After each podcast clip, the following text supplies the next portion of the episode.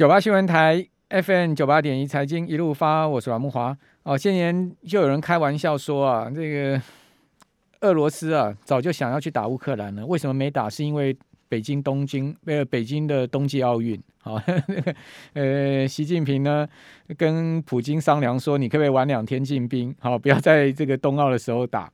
啊，这个是当然是市场的一个玩笑话了哈。不过呢，是不是有这样的一个时间点上的考量？我个人认为也许有，也许有。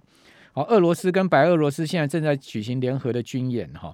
现在传出普京非常有可能会是在呃军演结束之后就要出兵乌克兰。那美国国防部认为天气会是影响俄罗斯出兵的主主要原因。哦，不过呢，呃，也认为说美国还有时间哦来阻止这场战争哦，就是外交斡旋呐。哦，不过如不过怎么说呢？美国 CNN 记者是挺进乌克兰边界哈，发现当地的年轻人呐、啊，年轻军人，他认为说他们早就跟俄罗斯已经进入到了战争的状态了哈。也因为 CNN 记者啊，这个采访的时候呢，就听到那个机枪的声音哦，他说呢，俄罗斯只距离啊他们现在目前的位置啊不到百公尺啊，哦，这个枪声其实是一直在响。哦，这个西安记者都带上钢盔啊，全副武装哦，挺进这个乌克兰东部的顿巴斯地区啊。这个乌东现在目前是一个最难搞的地方。哦，前线呢又是天寒地冻的哈，呃，驻守了大批乌克兰士兵。哦，他们看上去都很年轻啊，都像小孩啊，很稚嫩，很稚嫩啊。哦，这个乌克兰士兵对西安记者讲说呢，他说：“哎，我不知道那个俄罗斯他们那些人在想什么，不过呢，对我们来讲，战争已经开打了。”他说：“他们认为早就已经进入到战争形态了。哦，那对于俄呃乌克兰的年轻人来说啊，呃，这个俄罗斯的海空军的实力当然不是俄罗呃乌克兰能抵的啊。哦，所以他们也只能寄望啊北约跟美国来帮助他们。哦，呃，同时呢，这个俄罗斯的海陆空的实力哈，呃，还不止说单一俄罗斯，还有白俄罗斯。哦，这个都是。”呃，会跟俄罗斯一起来出兵的哈，所以他们的这个敌对的方敌对方的军力是非常强大的了哈，所以这 这场战争大概不打，大家都知道结果会是什么。好，只不过就是说打下去，俄罗斯可能会要承受史上最严厉的经济跟金融制裁。那俄罗斯到底能不能承受这样子的呃这个后果，恐怕是普京现在正在拨的算盘。那前两天呢，普京不是跟那个马克宏有一个很。很长时间，大概五小时的对谈吗？哦，被人家讲说是一个史上最长的两国元首对谈。同时呢，两个人是坐在那个桌子两端呢、哦。那个桌子有多长，你知道吗？那个桌桌子大概有五公尺到七公尺这么长，那么长的一个桌子，两个人坐在呃两边哦。然后马克宏就事后就讲说呢，普京跟他保证说呢，呃，不会升级现在目前的情势，但是马上被克里姆林宫打脸说。法国凭什么替我们保证呢、啊？好、哦，马上被打脸。哦，那个马克宏到那个莫斯科去访问嘛，好、哦，就去跟普京谈这个事情啊，希望俄罗斯当然不要出兵。那现在目前德国、法国是最头痛了哈、因为如果说这个乌东战争一开开打的话，其首当其冲倒霉是德国、法国。哦，所以说呢，德国、法国当然不希望打。哦，但是现在目前看起来好像是兵临城下，不打也不行。到底会不会打？好、哦，这个乌东危机会不会爆发？哈、哦，呃，那爆发之后呢？俄罗斯是会全面占领乌克兰，还是只只占领乌东？哦，到底会是什么样的一个战争形态？好、哦，那这个几率有多高？好、哦，我们赶快来请教红利投信投资策略部的邓胜明副总经理。邓副总你好。哎，主持人好，各位听众大家晚安。邓副总现在。现在呃，国际法人有没有把乌东危机评估在现在目前的整个投资策略里面？这个整个投资的的规划上面？我我觉得肯定肯定有，不可能完全忽视它。其实去年底就开始，呃，应该是第四季就开始把它放在今年，算是如果说是全球地缘政治的一个负面因素或者说不确定因素的话，乌俄之间的关系或者可能的军事冲突一直都在前五名里面。嗯，对。那嗯，其实区域的这个政治情势紧张，一个是就是俄俄乌之间嘛，还有一个可能就是东亚这边，所以相对来讲，等于台海这边也是 其实也是也是其中之一，等于其实两边其实有点拉锯。不过我觉得就是有人也担心乌东危机爆发，台海也会有，就反正就是这样说法了。对，包括包括先前讲那个冬奥的事情，也是有这个说法了。对，但是我我是觉得，就是因为俄罗斯这边现在已经摆了阵仗摆这么大哈，当然其实美国这边有对东欧的一些盟友国家有征有征兵哦。那美国征兵的话，会让俄国斯俄俄罗斯这边做把动作做得太大的可能性可能会降低一点点，但是会不会有局部冲突？我我个人的评估是不太可能完全没有冲突，因为他做了这么大的震荡，如果完全没有没有行动的话，其实除非他能够获得一些协商的果实，要不然的话，我觉得他空手而回的可能性应该是比较低。那就是所谓的所谓空手而回呃一些结果，可能就是。他克里米亚这边或者顿内斯盆地连成一个带状，他觉得他有一些实质的获益啦，不一定说要建立傀儡政府，当然那是最极端的，可能也不是西方。他看，其实俄罗斯只要拿下乌东就好了，对，就乌东连接克里米亚就好了，他不一定要拿到基辅那边呢。对，那就是有限制、有限制的一个，对啊，有限制的战争呢。我认为他这种可能性是，我觉得是蛮高的，不太可能真的是完全没有动作。要不然的话，美国的那个情报情报网怎么会这么严丝早到？相对而言，哎、欸，其实美国，我觉得他们也别有居心呢。他一直在放话说俄罗斯要打，俄罗斯要打，有点这个 希望战争要开打的味道啊。没有，他其实那种策略也 话先说说出来，不要说我没说。然后呢，我话说了，其实我也做了该做的动作，虽然他动作不是真的做的非常绝对大。两千个士兵，他只是在那边准备做撤侨准备而已啊，那个那个并不是要真的要去投入战场的，一定不是。对啊，他等于就是某种程度有点好像有点安全保障的感觉，有点安保的感觉。等于过去因为是安定人心嘛，所以相对来讲，他也有这个也有这个义务和压力了。相对而言，嗯我我我个人是觉得会有会有一战，可能就在二月份，我自己是这么觉得了。嘿嘿，这个反正看看吧，反正我觉得普京已经摆出这个阵仗，不打大概不太可能了。这个阵仗都拉开了嘛？我觉得打的可能性是其实是有点高，相对而言啦。应该几率会不会打？几率应该有六成吧？几率应该有百分之六，不打的几率是四成吧？对，我觉得搞不好打的几率更高一些些。嗯，而且打的话，因为他打这个动作打下去，等于对他有好处比较多，还是坏处比较多？他的一个评估，那当然有很多说法，说他有这个俄俄国的大国梦嘛，那他的一个长期发展去，但我觉得实际利益其实对老二的实际的利益其实也是也是重心嘛。你看，因为这个因素，能源都很很强啊，相对来讲，像这个趋势看起来都一直站在他们有利的的方向。那只要一直有这种威胁存在，我觉得它这个能源的价格恐怕不容易有这个结构性的一个沙盘。相对而言是这样，所以就是对它朝有利的方向去去发展。好，那这个是乌东危机哈，我们就拭目以待了哈，到底什么时候会爆发哈？非常有可能在二月了哈。如果二月不打的话，那就几率就变小了。那另外，今天晚上的 CPI 好是市场众所瞩目，这个 CPI 到底会不会破表？好，现在预估可能是七点三，对不对？年比增幅七点三，然后月比增幅零点五嘛。如果是这两个数字的话，就符合符合预期。那有没有可能会超出预期或低于预期呢？因为我今天看到一些这个美国华尔街方面的报道，就说有可能会低于预期啊。我我觉得这个这个数字是这样，因为大家已经都已经 price in 了，就是担心在前面了，然后。都已经有做一些比较打一些预某种程度打了一些预防针了，那只要出来数字不要不要太太糟糕，那反而是如果说出来如果数字没有像大家预估的这么高七七趴七点几趴，如果说还低了一些或是低更多的话，我觉得或许市场可能会相对而言呃紧张的情况或是紧绷的程度会稍微略微下降一些些。那我们这边的看法就是，其实平均值的可能性其实是有啊。可能也有可能会略低一点点，有可能是这样子，嗯，因为它的这个东西反映的，其实你现在看就是回头去看，就是之前之前的月度的一个一个状况嘛。那渐渐的，就是如果说严冬的一个趋势，还有就是一些紧绷的因素、期待性的因素，那到了下个月、下下个月，我觉得这个趋势来讲，有可能就是渐渐的比较脱离比较高峰的一个一个水准了。但是它也不容易立刻掉下来这个水准。所以这个通膨的压力，我觉得持续性还是会存在。对，就是说可能不会再继续创高，但是呢，应该也掉不回回落的幅度也不会太大，对不对？就可能一直一直维持一个相对高的通膨的情况。对，它可能会蛮黏的，就是今年一个情形看起来是这样。那如果说真的是疫情真的慢慢变得比较解封的一个情况，然后没有这么恐惧的话，那接下来就是整个经济的状况，等于就是因为看到美国这边工资一直在往上这个增长嘛，那所以它也提供一个实质的通膨的一个 一个升温的一个基础在这个地方啊。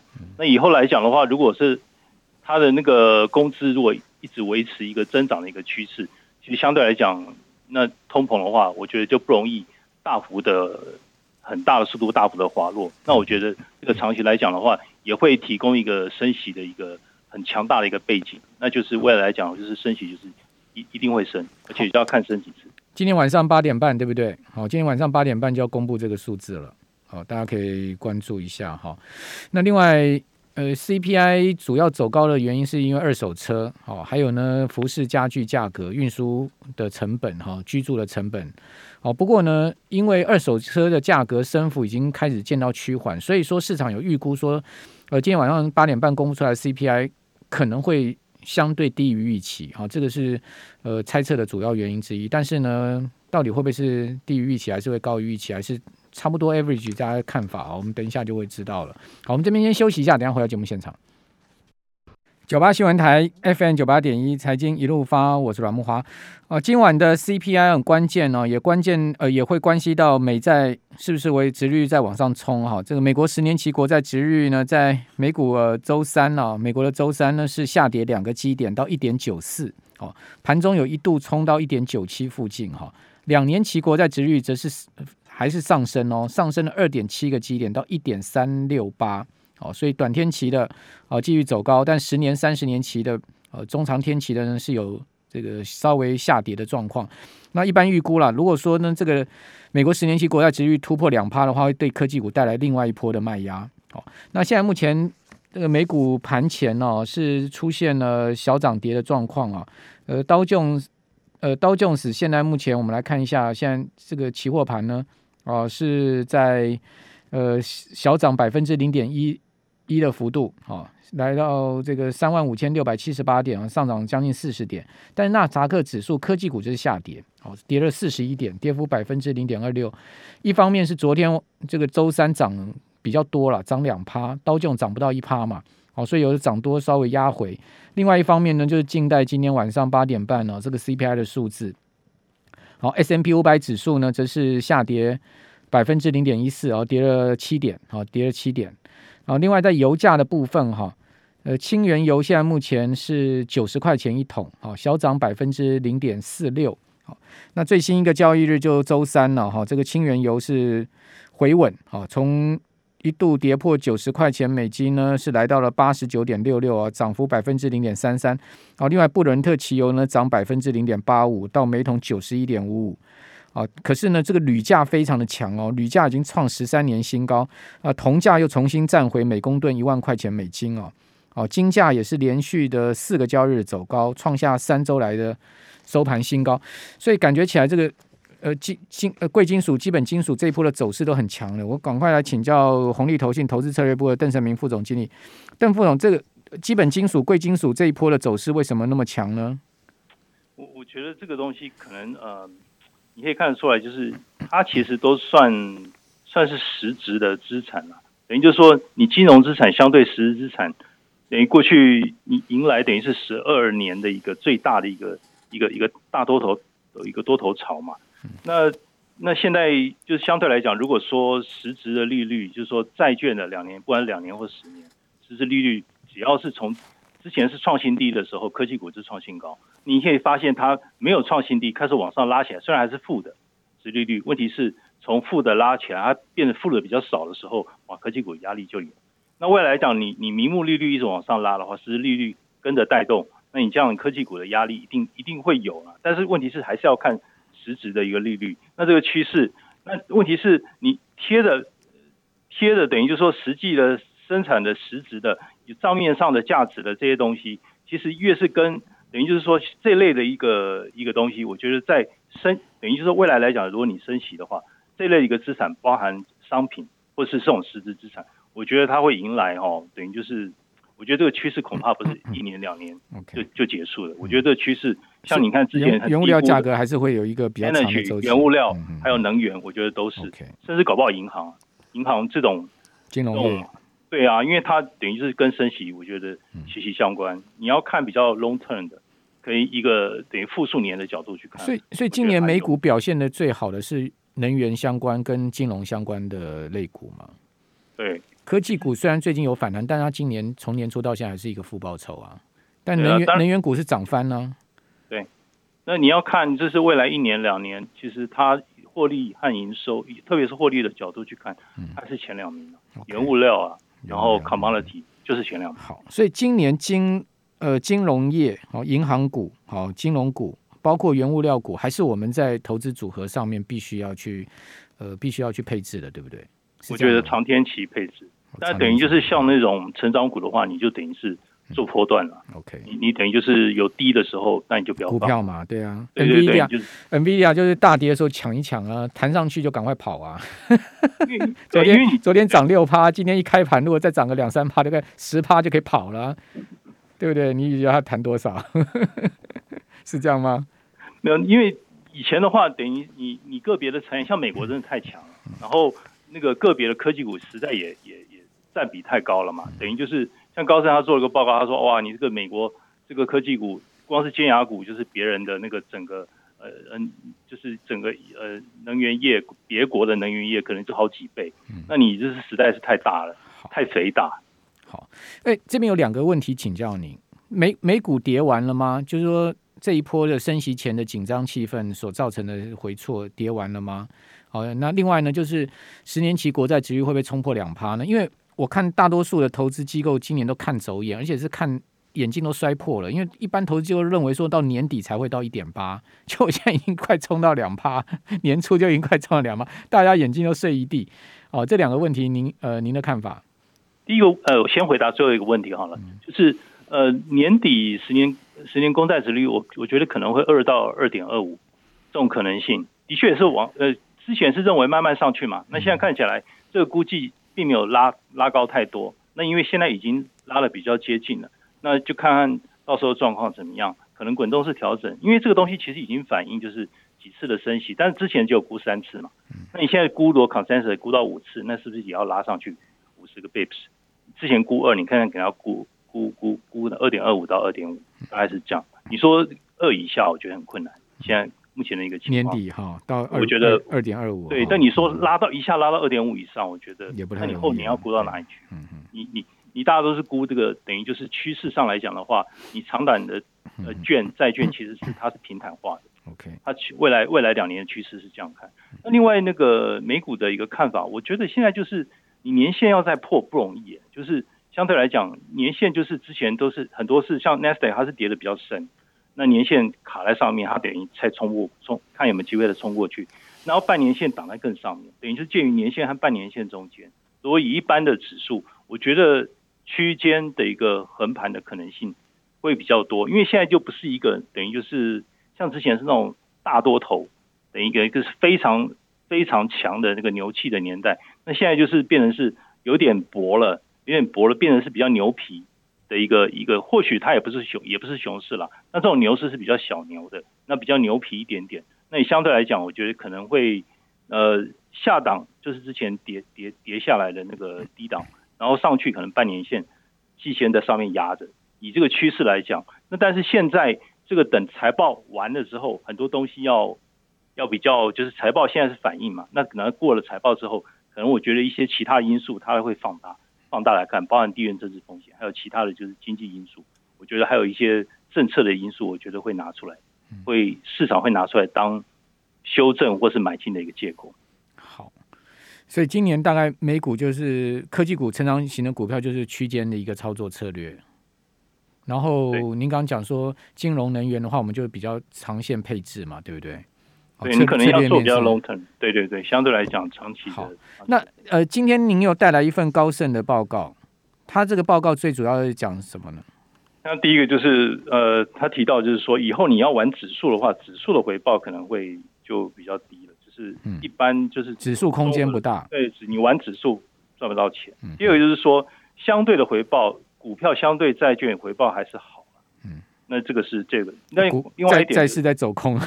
对对对，在。可是问题是一月份股债都双双跌啊，对，双杀。嗯嗯。呃，那那其实你看股债，其实它的相相关系数一下子变得很大、啊。对。那你就你就发现，就是这个利率一旦往上走，其实大家一起 suffer，变成是这样。嗯、那还有就是说，他觉得就是那个价值的一个领域，刚刚前面有提到哦。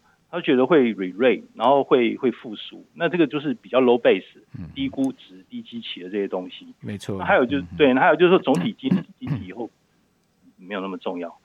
他他意思是说不会那么重要。然后你可以看，就是说他觉得就是以后个别的国家、个别产业不会那么扭曲、过分偏重啊。意思是说，可能以后你要涨，你要拿 alpha，你可能个别的产业你真的要。价格很合理，然后呢，然后呢，你的获利的潜力要在，意思是说你所谓的 GARP 就是你要成长，用一个合理的价格去成长，所以相对来讲是这样。那还有就是说你要赚到阿尔法，呃，这个又变得更重要，你要选股、选市场、选选这个产业，慎选产业、慎选个股是非常非常重要。它的一个结论是这样。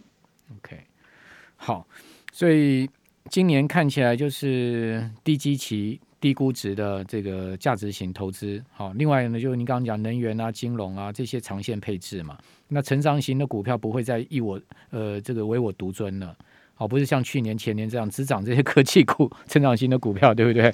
哦，所以今年的整个投资风格跟取取向哈，大家可能我们年初就已经开始有一些认清了。好，那我们看到台股现在目前也有这样类似这样的一个味道出来。好，所以听众朋友刚刚所谈的这个高盛的看法，哈，最后提供给您参考。好，那今年的市场其实变数不少了。好，那三月一旦一旦升息之后，美国股市可能会有再一波的考验。好，所以呃，原则上觉得今年操作上面，我们是要比去年前年稍微再更谨慎一点。好，但是也不用去看得太坏它。好，因为毕竟。呃，市场资金还是非常多嘛，好，钱还是会找地方去。